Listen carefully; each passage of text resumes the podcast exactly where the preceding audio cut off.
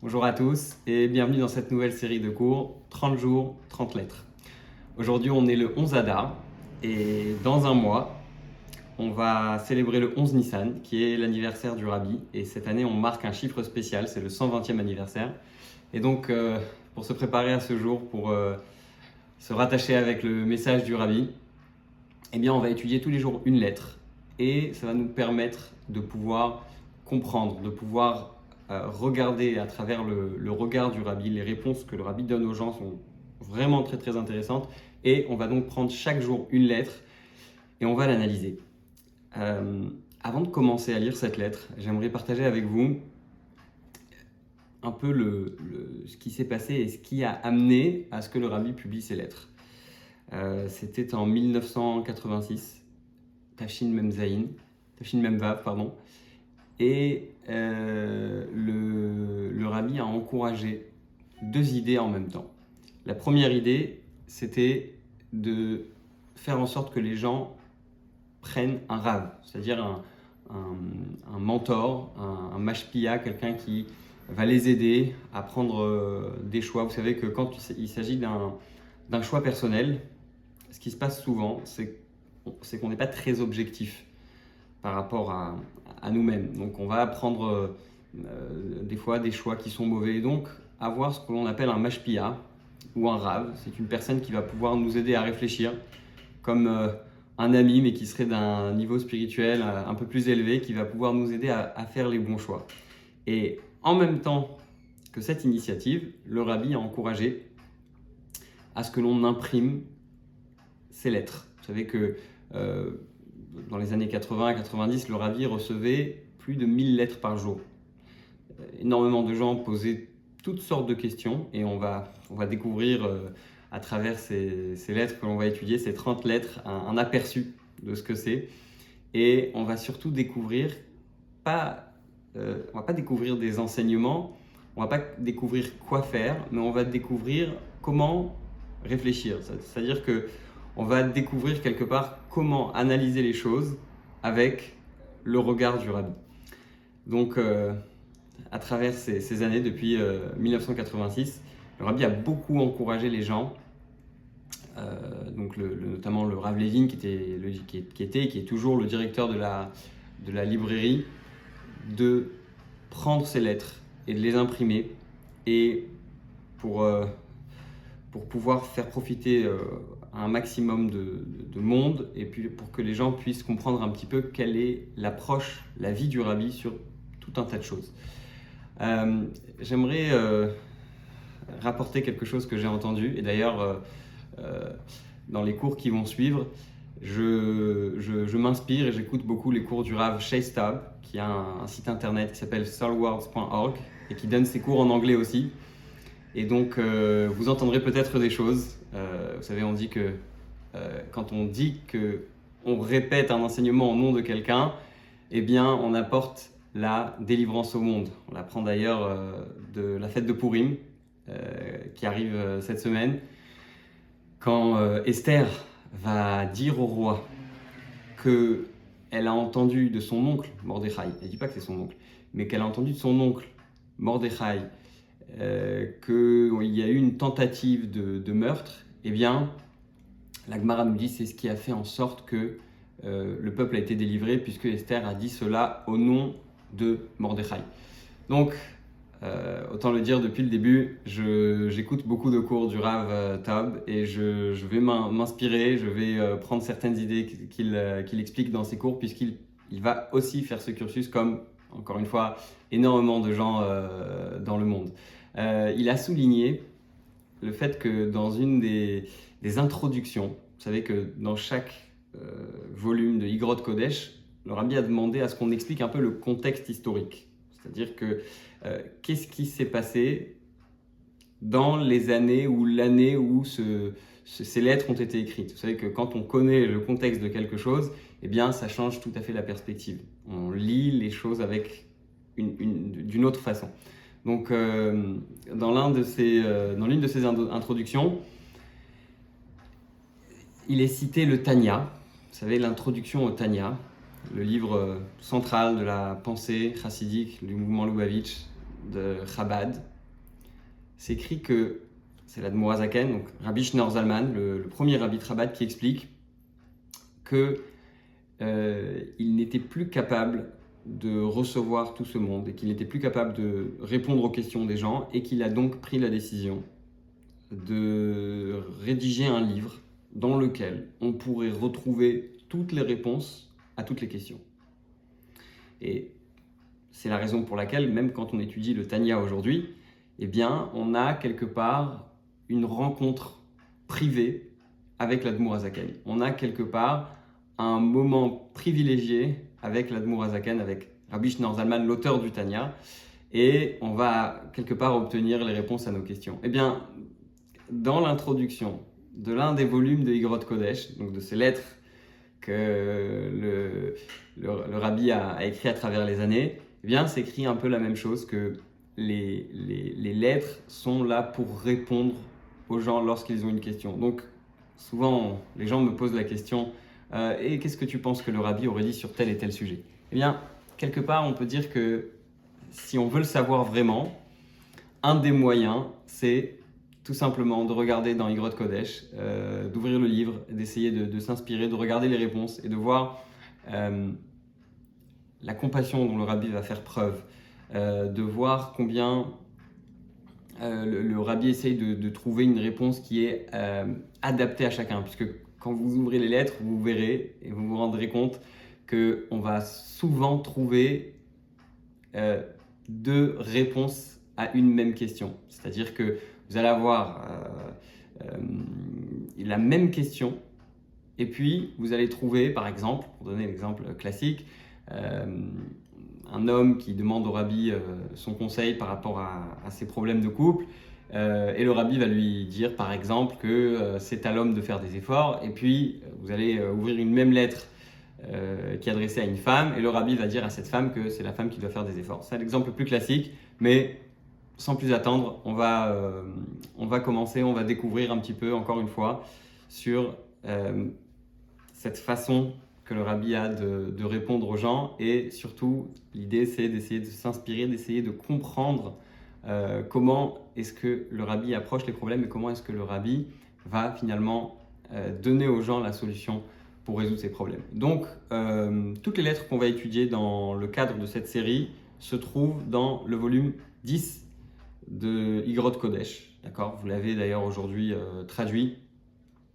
il y a, je pense, la majorité des volumes qui ont été traduits en, en, français par le, par le Rav Meloul, que l'on peut d'ailleurs retrouver sur Internet sur lubavitch.fr. Donc, euh, on va aujourd'hui étudier la lettre euh, 2968. Donc, si vous voulez euh, suivre euh, dans les mots en français, je ne vais pas la lire en français, je vais la lire en hébreu puis je vais la traduire.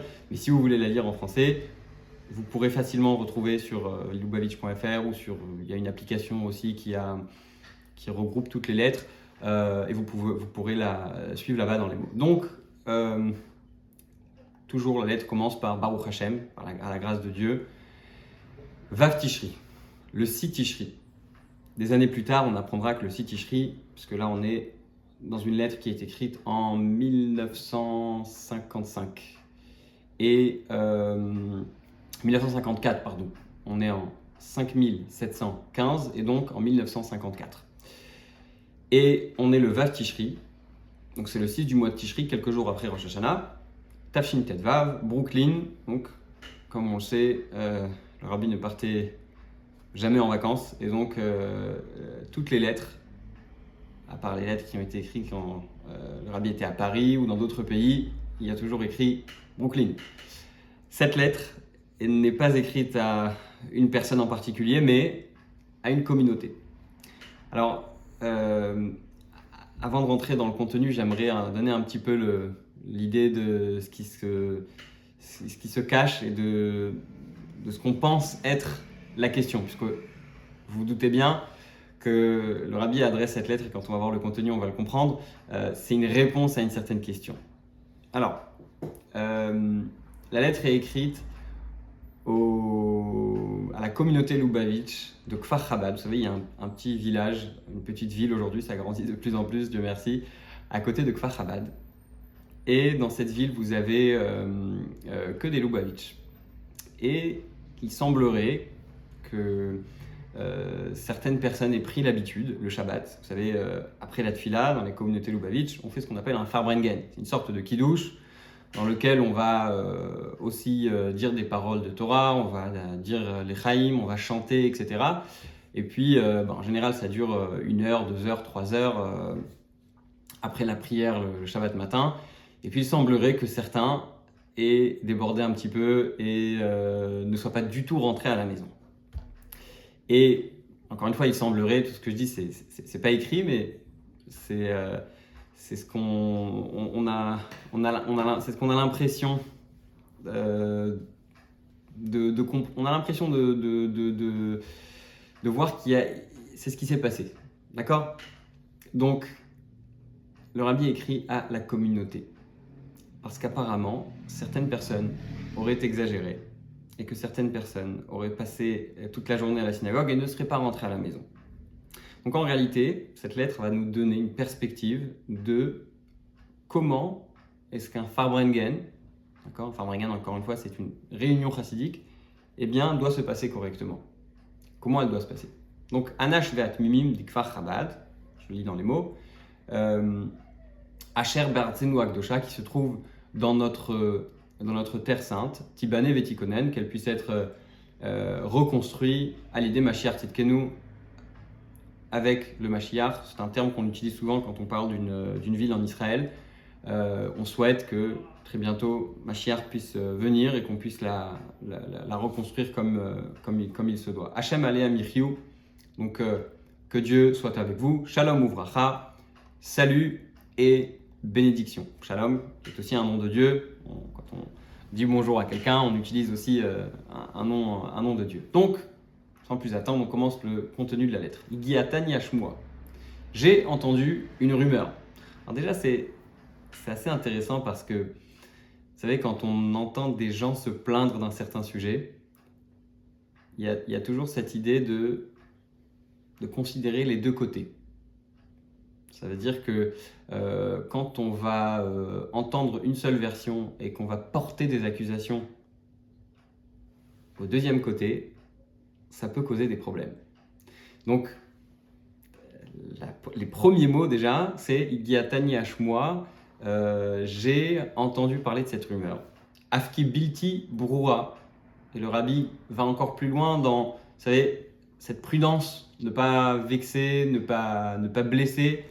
Euh, elle n'est pas euh, tout à fait claire, qu'Edet Sorka comme il, comme il se doit. Asher Chelek Hashuv, que un une partie importante.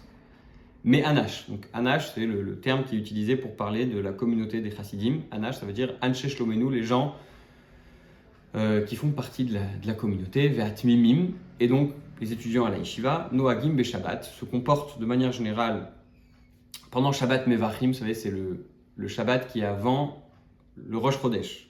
Euh, une fois par mois, on a Rosh Chodesh, le nouveau mois. Un nouveau mois commence. Et puis le Shabbat d'avant, c'est un Shabbat très spécial, euh, surtout chez Chabad, puisque c'est un Shabbat dans lequel on va se lever plus tôt.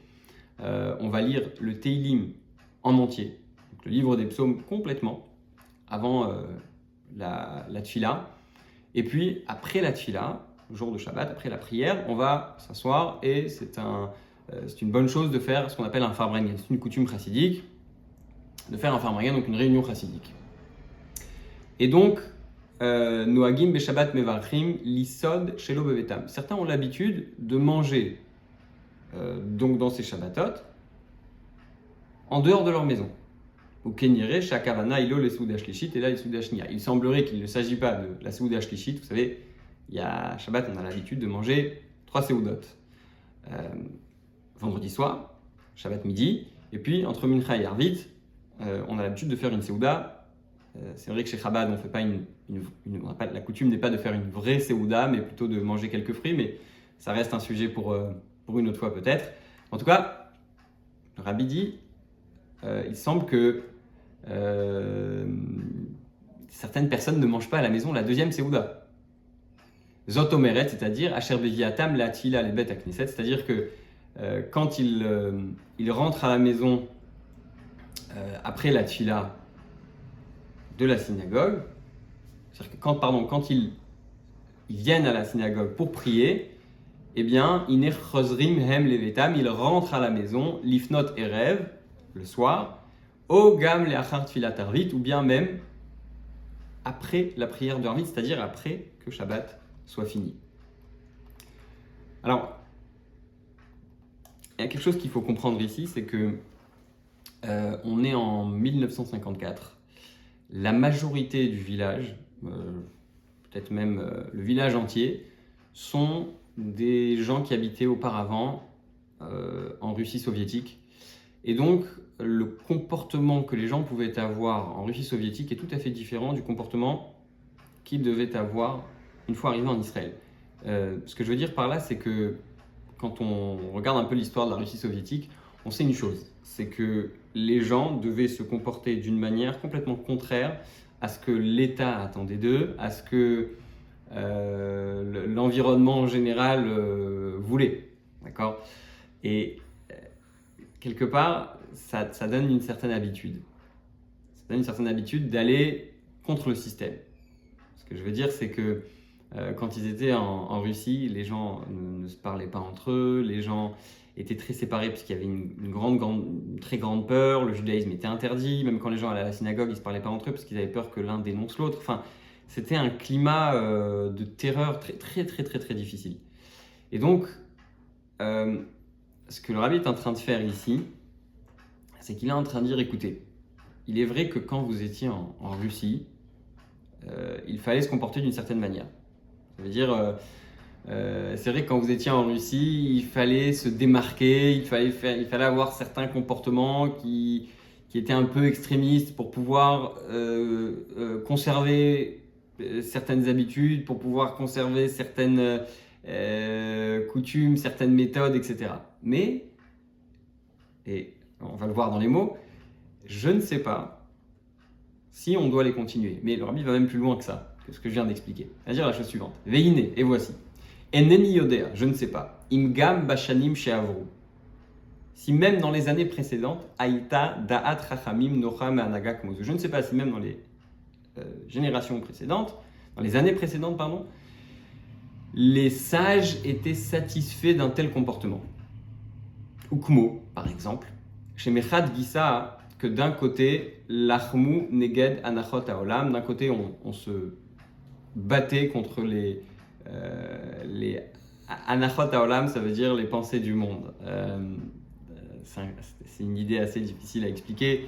Euh, mais on va dire qu'un chassid n'est pas, censé, chercher le confort. il, est, censé chercher son, épanouissement dans la, prière, dans l'étude, etc.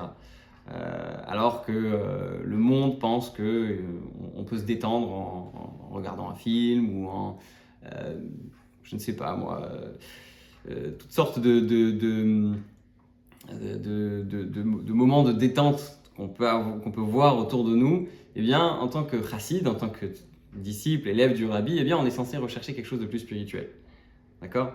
Et c'est ce que, c'est ce que le mot anachot haolam veut dire quelque part. Anachot haolam, ça veut dire euh, ce que le monde pense. Ça veut dire que euh, ce qu'on va voir de manière générale. Vous savez, euh, des fois, on, va reprocher un certain comportement à un enfant ou quoi, et l'enfant va dire oui, mais tout le monde fait ça.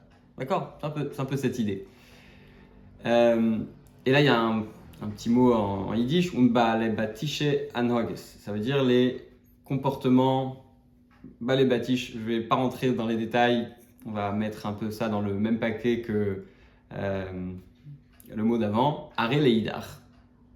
Are leidar gisa loratsu bahanaga bikatse hasheni betor anaga kvua. Alors, c'est vrai que euh, il faut se démarquer un petit peu. En étant un chassid, ça veut dire qu'on choisit un, mode de vie qui est, différent, un mode de vie qui est euh, plus versé dans l'étude, plus versé dans le, dans la prière, etc. Et donc automatiquement, on est un petit peu différent. Mais les mots que vient de dire le rabbi, c'est c'est vrai qu'il faut s'écarter, mais il faut quand même rester à un certain milieu. Vous savez, la fameuse phrase, le fameux euh, euh, principe expliqué dans, dans Pirkei Avot, Maxime de nos pères, que il faut absolument rester toujours sur le milieu.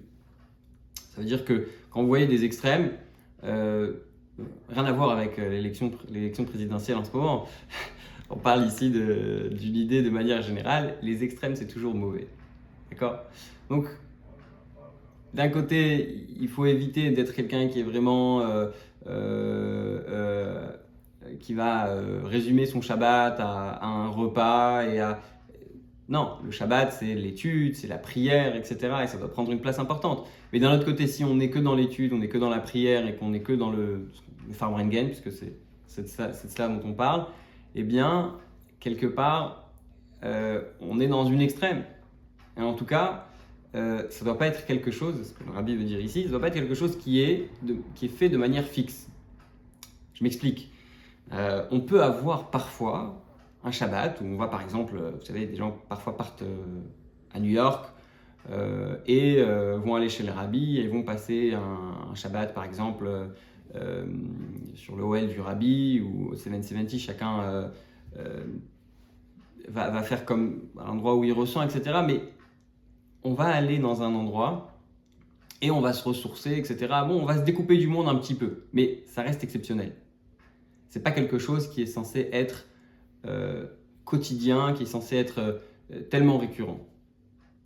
Puisque on a besoin parfois, et c'est ce que le rabbi va dire ici, on va dire dans les mots afkil ifamim, c'est vrai que parfois, murra chadavar aruis fundi C'est sûr que certains, on est parfois, on est obligé de euh, sortir de nos, de nos kelim, c'est-à-dire sortir de nos limites, Kibela vachi la or leitamek, leitamem, pardon, yoter veyoter. Puisque euh, quand on n'a pas de moments où on laisse exprimer notre âme, on laisse exprimer, on, a des moments vraiment euh, très forts d'attachement avec, euh, avec Dieu, des moments où on essaye de, se concentrer un peu sur nos objectifs, de se concentrer un petit peu sur ce, qu'on veut vraiment, notre attachement à la Torah, etc.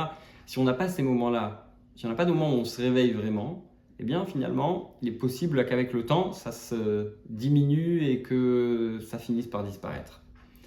Ou misman lesman, De temps en temps, il faut le faire vivre. Vous savez, on dit que, qu'on parle d'un farmringen en réalité, cette lettre, si on pouvait résumer en un mot, c'est euh, un farmringen. D'accord? Et le but d'un farmringen, c'est quoi? Farmringen, c'est un moment où on va essayer de vivre ce qu'on étudie. Parce qu'on peut étudier plein de choses on va lire plein de livres, on va, écouter des cours, etc. Le Farmangan va servir, va faire en sorte que l'on vive ce qu'on étudie. Euh, il y a un, fameux exemple qu'on donne souvent, c'est le Farmangan, c'est le ciment. Vous savez, on prend des pierres, on pose une pierre sur l'autre, et, le ciment va faire en sorte que eh bien, le mur tienne. Donc l'étude, c'est les, briques, et puis le Farmangan, c'est le ciment. Ce qui va faire en sorte que le mur tienne et soit fort. Donc, Avala Anaga dit Bechol Meodecha. Vous savez, il y a une. je, vais traduire d'abord. Avala Anaga, mais le comportement de Bechol Meodecha, on le lit euh, dans la Tfila, dans le schéma, euh, ce qui veut dire qu'il faut se servir Hachem de tout ton possible. L'explication chassidique, c'est de dire que il faut se servir Hachem jusqu'à ce qu'on appelle Messirut Nefesh, jusqu'à donner son âme. Eh bien, cette attitude, alors, Messirut Nefesh, c'est un, très grand mot. Mais euh, là, on parle de, je pense, de ce que je comprends, euh, le rabbi parle de Messirut Nefesh, d'une certaine abnégation concrète.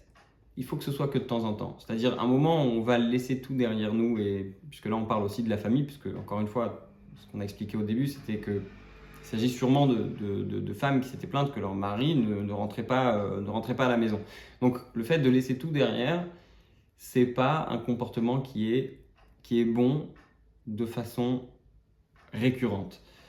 Et donc, euh, c'est vrai qu'il faut l'avoir de temps en temps, mais euh, à vouloir le faire trop souvent, bah, on finit par perdre l'idée. Perdre inyan de anagat midit, et ce n'est pas une idée d'un comportement euh, euh, continu, comme voir Bekam et Komod Bédar, comme c'est expliqué dans plusieurs endroits dans les textes de Chassidut, les livres de Chassidut.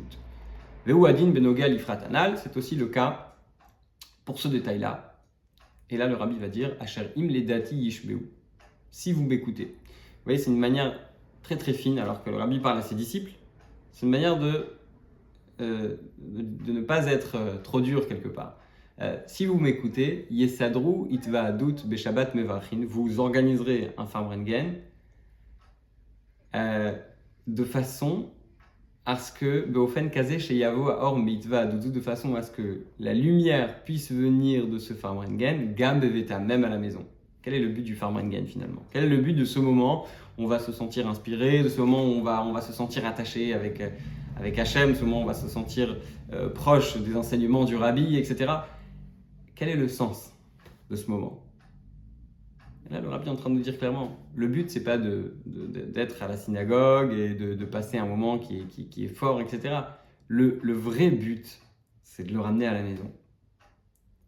Et euh, chez Kol Echad Vechad Adim, de chacun des personnes qui euh, est, est, assis, participe à ce Farmangen, Ve'atrala A'ava'a Tiye Davka Shabbat Et le, le début de cela va se passer le, jour du Shabbat, c'est-à-dire quand on rentre à la maison, il faut être capable de répéter. Et il est certain euh, que euh, il faut le faire aussi, même dans les Shabbats d'hiver. Vous savez, ces Shabbats qui sont très très courts, où on rentre à la maison, on a, on a à peine le temps de finir le repas, de discuter un petit peu, et puis il faut tout de suite repartir à la, à la synagogue. Il faut partager ce farmangan, ce moment, euh, et l'organiser d'une manière chez Yuchlu, Lisod, Seudat, Shabbat de Vatem. Je pense que là, le rabbi s'adresse aux, organisateurs, euh, aux responsables communautaires, d'organiser, de faire en sorte que les farmangan à la synagogue soient mis en place de façon à ce que les gens puissent rentrer à la maison.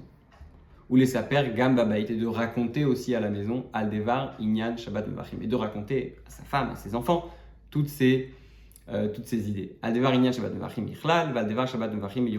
Donc de parler à la famille de l'idée de Shabbat Mevachim de manière générale et de leur parler de l'idée de Shabbat Mevachim, qui est, encore une fois, on l'a expliqué auparavant, le Shabbat qui bénit le mois de manière particulière, c'est-à-dire en ce qui concerne le mois actuel, son message, ses idées, euh, les fêtes qui se trouvent dans ce mois, etc. etc.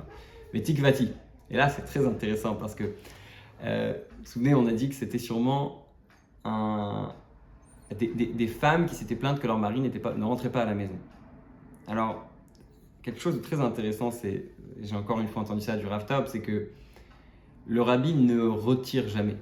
Le rabbi ne fait qu'ajouter. Il y a cette fameuse histoire, vous avez, vous avez peut-être entendu parler du Rav Stenzalz, sûrement entendu parler. Il nous a quittés il y a quelques années. Euh, il était parti voir le rabbi parce qu'il avait trop de travail. Et euh, il a dit au rabbi que pour sa santé, il était obligé de se ménager, etc. Et il avait un doute s'il fallait euh, abandonner un, projet ou un autre. Le rabbi lui a rajouté un troisième projet. Et finalement, il a retrouvé la santé. Et c'est cette idée générale. L'approche du rabbi, c'est de toujours rajouter. Alors, Ici, on a des femmes euh, qui se plaignent que leur mari, encore une fois, le fait que je dise que ce soit des femmes, c'est ce qui. Ce qui il semble que c'est le cas, mais on ne peut pas en être à, 100% sûr, puisqu'encore une fois, on n'a pas les questions. Les questions restent euh, personnelles. Les questions adressées au rabbi étaient toujours euh, gardées et elles ne sont pas révélées jusqu'à aujourd'hui. Donc, le rabbi s'adresse maintenant aux femmes. Et il leur dit J'espère que l'on organise, enfin, il s'adresse aux responsables communautaires, qui doivent organiser des choses pour les femmes. J'espère que cela réveille aussi les femmes, Ve'abanot, les Sader, Mitidan, Itva de Shabbat Mevachim. Que l'on organise aussi pour les femmes des réunions chassidiques, donc des, les fameux Farmrengen, pendant ces Shabbat Mevachim, au Bemotzei Shabbat, ou bien après le Shabbat. Après tout, elles ont aussi le droit de se retrouver, elles ont aussi le, besoin, c'est même pas un droit, c'est un, besoin quelque part, puisque on a tous besoin de moments pour se retrouver, pour s'inspirer, etc. Comprendre l'importance du mois dans lequel on va rentrer. Et le rabbi finit, Nosaf al birkati l'école echad ve'echad, ceci n'est. Euh, je, rajoute donc euh, à cette lettre ma, bénédiction à chacun euh, individuellement, birkat, la bénédiction de Ktiva Vachatima Tova, de d'être écrit et scellé dans le livre de la vie. Vous savez, c'est ce qu'on souhaite à la période avant Rosh Hashanah, puisque cette lettre est écrite juste après Rosh Hashanah, avant Yom Kippur. Inini basé la Gamken, Birkat Khatima, Ugmar Khatima Tova, Leshana Tova Ometuka, Betov Anire. Donc ce sont des souhaits euh, de, de bénédiction pour la nouvelle année. On a fini pour aujourd'hui, pour cette première lettre. Euh, vous pourrez retrouver tous les jours cette vidéo sur la chaîne YouTube Inspiration Juive, sur le site internet inspirationjuive.com et maintenant désormais sur toutes les plateformes de podcast, Apple, Spotify, Google, etc. N'hésitez pas, si vous avez des questions, à, m'écrire en commentaire ou à m'écrire euh, par message. Et euh, je vous dis à demain. Bonne soirée.